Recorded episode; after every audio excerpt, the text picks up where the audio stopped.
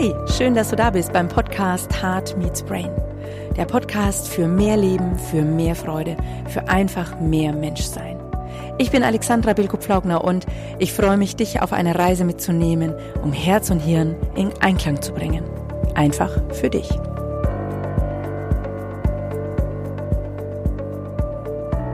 Lass uns heute einfach mal über unser Herz sprechen. Ich finde, das ist so ein richtiges Wunderwerk. Also, als ich mich so zum ersten Mal damit beschäftigt habe, war ich, ähm, ja, war ich der Überzeugung, naja gut, das ist ein Muskel und der pumpt einfach irgendwie das Blut durch den Körper und das ist ja mal ganz prima, haben wir ja auch in Biologie irgendwie alles in der Schule gelernt. Und ähm, 2009 oder 2010 habe ich zum ersten Mal mich intensiver damit beschäftigt und habe festgestellt, wow, was für ein Wunderwerk. In unserem Herzen sind tatsächlich 40.000 Neuronen. Ja, das ist, sind wie Gehirnzellen in unserem Gehirn. Natürlich nicht so viele wie im Gehirn. Ähm, dennoch 40.000. Und ja, unser Gehirn ist natürlich auch wie unser gesamter Körper ein Wunderwerk. Und ich möchte nochmal zurück zum Herzen kommen. Das HeartMath Institut in Kalifornien hat sich da einfach der Erforschung des Herzens verschrieben und ähm, so in der Kürze mal so ein paar bahnbrechende Erkenntnisse finde ich einfach wichtig, sollten wir als Vorstandsvorsitzender unseres Unternehmens Mensch einfach wissen. Zum Beispiel geben unsere Neuronen in unserem Herzen viel mehr Input zum Gehirn als umgekehrt.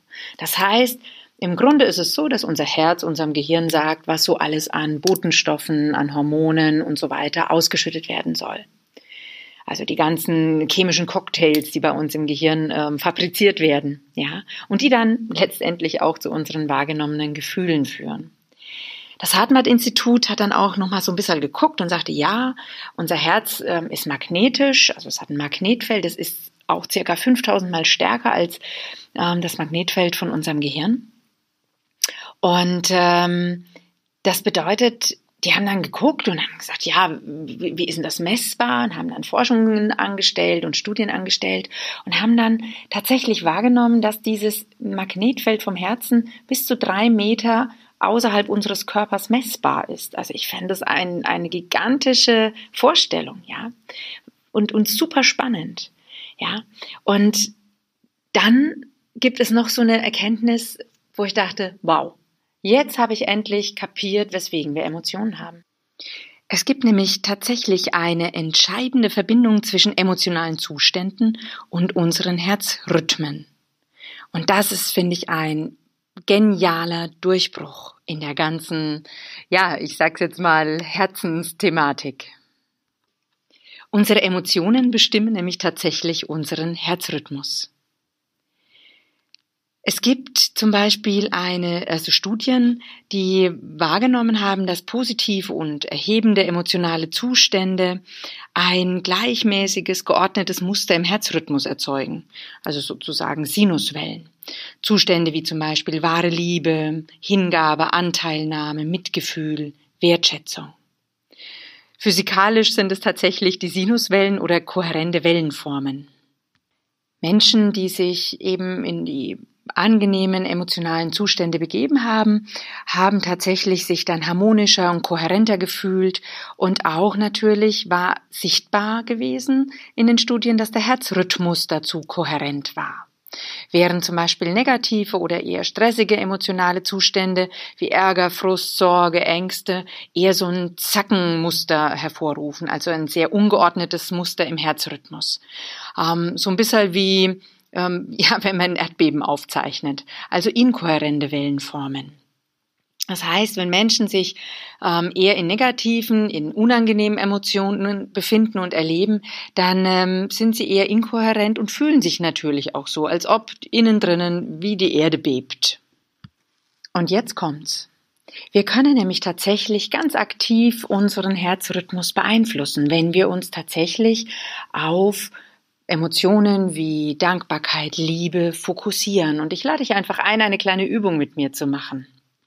Mach dich bereit, setz dich entspannt hin und dann geht's auch gleich los.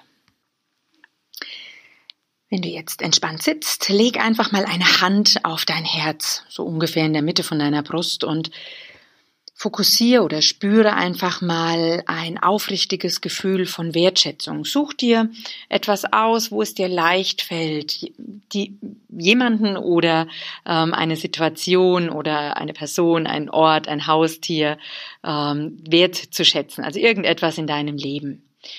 Wähl wirklich etwas Leichtes aus, womit du einfach positive Dinge assoziierst. Und betrachte jetzt einfach und empfinde die Wertschätzung aus deinem Herzen einfach mal zwei, 20 bis 30 Sekunden lang. Achte mal auf alle Wahrnehmungen, auf Gefühle, wie sich's verändert, während du ein- und ausatmest und einfach mal diese Wertschätzung durch dich hindurch fließen lässt. Nimm einfach mal so den die Veränderung im Vergleich zu der Zeit vor der Übung war. Es hat sich verändert. Ich kann sagen, ich spüre zum Beispiel dann Veränderungen, dass ich plötzlich etwas ruhiger werde, dass innen drinnen ein bisschen wie eine Wärme entsteht im Bereich meines Herzens. Und ziemlich wahrscheinlich hat genau dieser kurze Moment auch deinen Herzrhythmus verändert. Und Gefühle vielleicht deutlich wahrnehmen lassen. Vielleicht bist du auch ein bisschen klarer oder ruhiger oder entspannter geworden. Und das ist so ein bisschen wie das Tor zum Herzen öffnen. Und ich lade dich einfach ein, genau solche Übungen öfter zu tun. Zu wirklich dich mal auf die kleinen Dinge zu fokussieren, wo du einfach Wertschätzung, Dankbarkeit, Liebe empfunden hast und die Zeiten einfach erstmal auszudehnen. Nicht mehr, aber auch nicht weniger.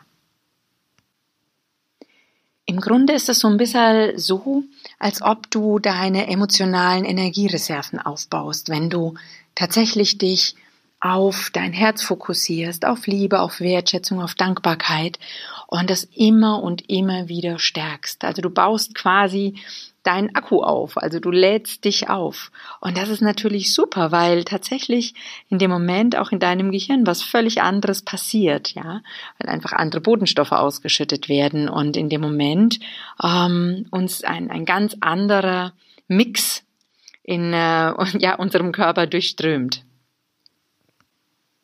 Wenn du einfach da ein bisschen intensiver einsteigen möchtest, dann lade ich dich einfach ein, wirklich längere Zeit zu meditieren. Also es aufzubauen von zwei Minuten auf fünf Minuten, auf zehn Minuten, 15 Minuten, eine halbe Stunde. Und ähm, eine Variante ist zum Beispiel, du kannst in die Facebook-Gruppe kommen, Power and Love for the World. Dort gibt es regelmäßig Herzmeditationen, momentan Montag und Mittwoch. Schau einfach mal rein. Oder aber auch guck mal auf meine Seite, weil da gibt es tatsächlich eine Herzmeditation als Start in den Tag. Die kannst du, egal wo du bist, dann einfach tun. Und ich glaube, die halbe Stunde ist einfach gut investiert, weil du einfach deine Energietanks aufbaust und auflädst.